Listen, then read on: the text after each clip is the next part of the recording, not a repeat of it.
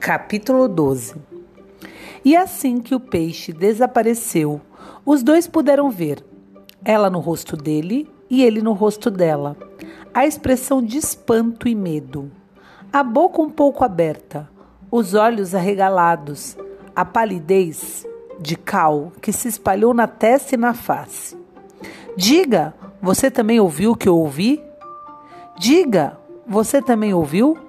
Será que de bem longe, além dos primeiros bosques, além dos vales e dos declives, lá para os lados da serra ao norte, chegaram e logo sumiram três ou quatro sons vagos, de sonho, ecos baixos e opacos que pareciam latido de cachorros?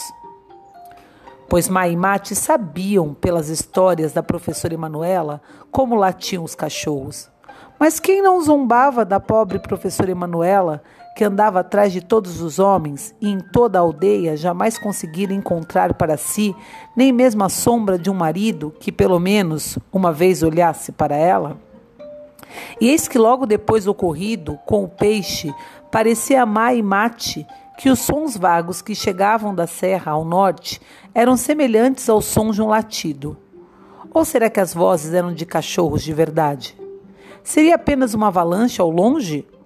Ou as copas das árvores que respiravam e rangiam e suspiravam com os sopros do vento?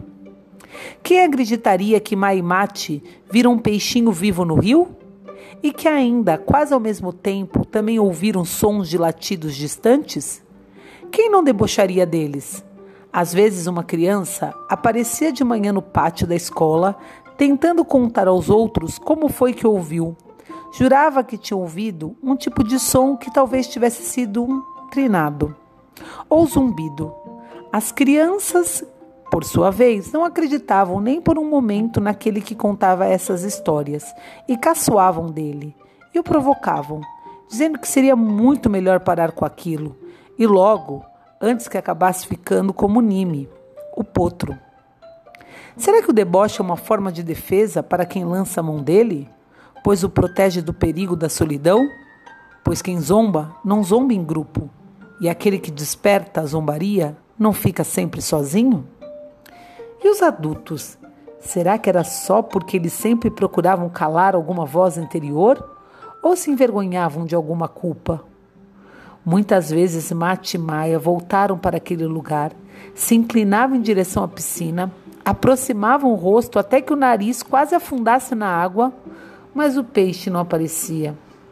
Em vão investigaram cada uma das dezenas ou centenas das pequenas piscinas do rio, espalhadas aqui e ali ao longo da descida da correnteza, entre as pedras, nas pequenas reentrâncias ocultas, nos lugares onde as plantas aquáticas escondiam um lençol da areia dourada que se deitava no fundo do fluxo da água. Mais uma vez à tardinha, de repente, por um momento, Alguma coisa passou rapidamente bem alto sobre a cabeça deles. Uma coisa planava nas alturas do céu que já ia escurecendo. Uma coisa flutuava ou se elevava ali, delicada e luminosa, como uma única nuvem no vento da tarde. Vinha do bosque e pairava, transparente e vagarosa, e passou rapidamente e em silêncio bem alto sobre a cabeça dos dois. E de novo se dirigiu ao bosque e quase se extinguiu antes que Mai e Mate conseguissem perceber. E antes que percebessem, e mesmo assim não completamente, antes que os dois pudessem distinguir, algo passou sobre a cabeça deles, alto e silencioso.